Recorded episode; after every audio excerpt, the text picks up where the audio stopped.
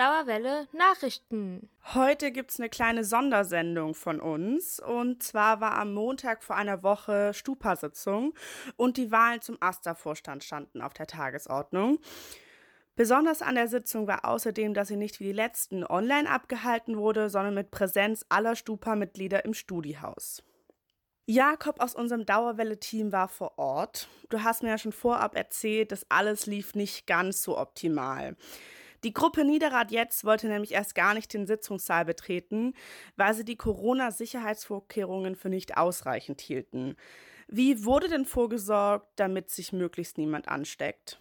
Ja, also es gab ein Hygienekonzept. Äh, das sah dann so aus, dass dass die ganze Sitzung diesmal im Kinosaal stattfand, also im größten Saal des Studierendenhauses. Die Tische waren an einem Uhr aufgestellt und die Parlamentarier saßen halt außen, alle Stühle im Mindestabstand voneinander aufgestellt. Und das waren Klebestreifen auf dem Boden, ähm, die als Markierung gedient haben.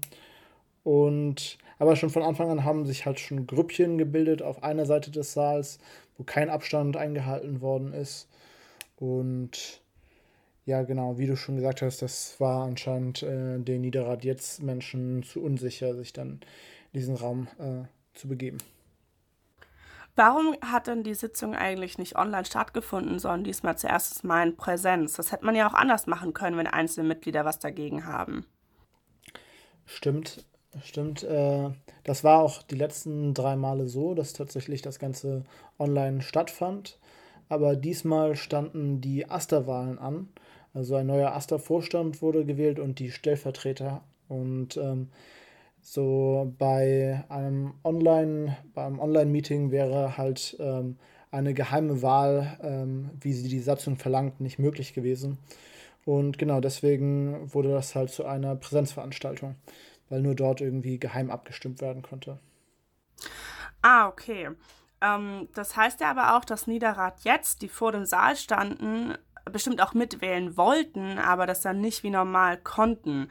Ähm, wie hat man das jetzt versucht zu lösen, dass die wirklich auch bei der AStA-Wahl, äh, bei der AStA-Vorstandswahl mitmachen können?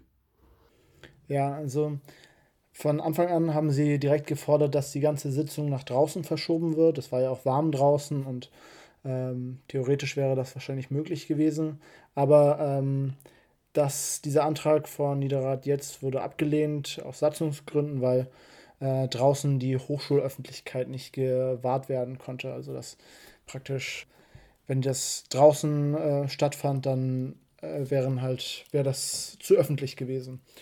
Und als Kompromiss wurde dann stattdessen gesagt, dass halt Niederrad jetzt von draußen abstimmen konnte.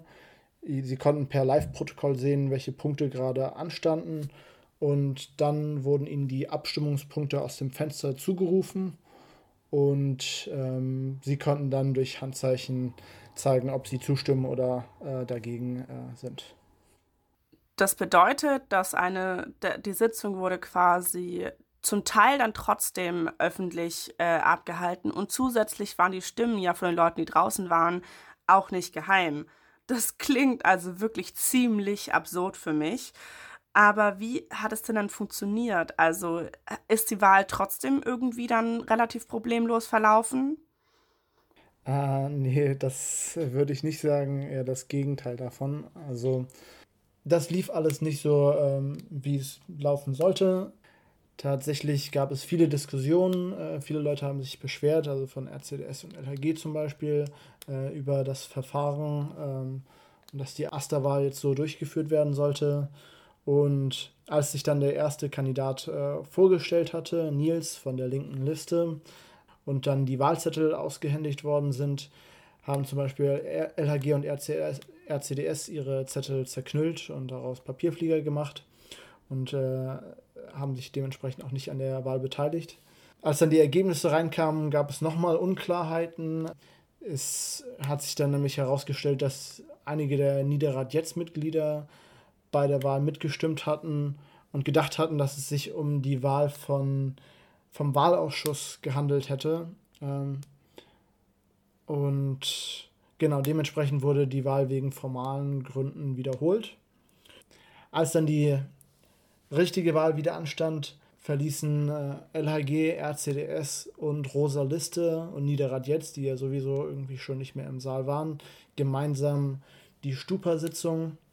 Genau damit war die ganze Opposition weg und nur Aster-Befürworter äh, noch im Saal. Und äh, Nils als erster Kandidat wurde mit 14 Ja und einer Enthaltung, kein Nein-Stimmen, äh, angenommen.